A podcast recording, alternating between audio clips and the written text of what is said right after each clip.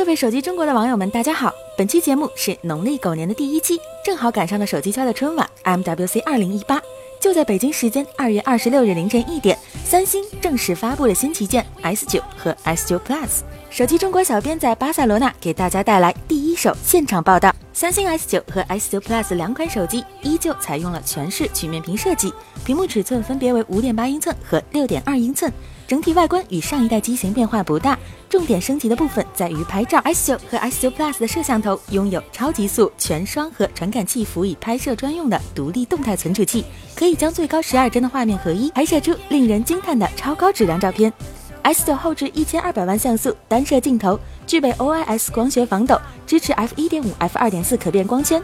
S 九 Plus 后置双一千二百万像素镜头，均支持 OIS 光学防抖，其中广角镜头支持 f 一点五、f 二点四可变光圈，长焦镜头支持自动对焦。两款手机的前置镜头均为八百万像素，f 一点七光圈，支持自动对焦。在具体的拍摄功能上，支持九百六十帧慢动作视频，可变光圈的加持对暗光和夜景拍摄带来了成像质量的极大提升。AR Emoji 国内叫动态萌拍，通过算法分析用户二 D 图像，并绘制出超过一百个面部特征，创建能实时反应和模仿用户表情的三 D 模型，并支持对卡通形象进行换装、肤色、发型的修改。录制的视频动画还能在第三方应用上分享。除此之外，Galaxy S9 和 S9 Plus 专门配备了由 AKG 调教的立体声扬声器，支持杜比全景声，能够提供三百六十度全景声效体验。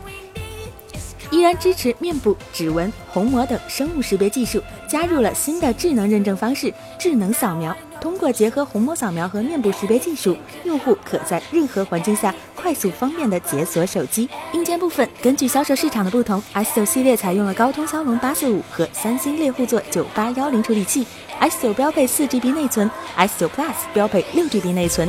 存储方面有六十四、一百二十八、二百五十六 GB 三种规格，并支持存储卡扩展。电池容量分别是三千和三千五百毫安，支持无线充电功能。好了。说完三星，我们再来说说其他厂商。二零一七年年末的时候，谷歌斥资十一亿美元收购了 HTC 负责开发 Pixel 手机的团队。随后，HTC 的智能手机业务总裁宣布辞职。虽然 HTC 声称不会放弃智能手机业务，但 HTC 手机业务却并不被看好。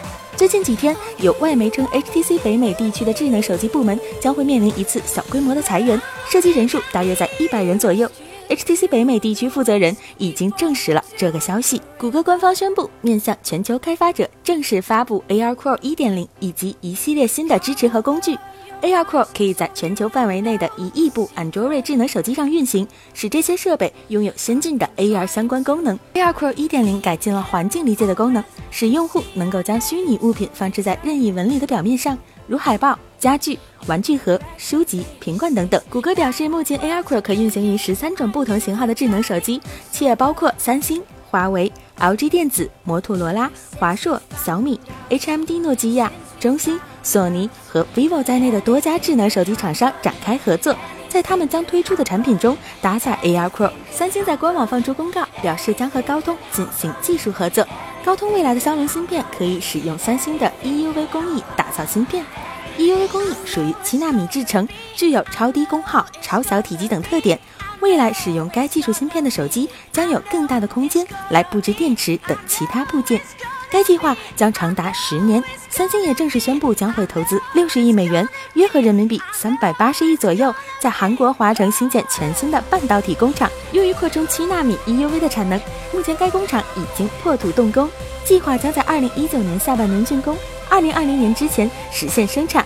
目前，三星共有四座正在生产的工厂，分别位于韩国的庆兴、平泽、美国德州的奥斯汀和中国的西安。好了，本期的节目就是这样了，我们下期再见。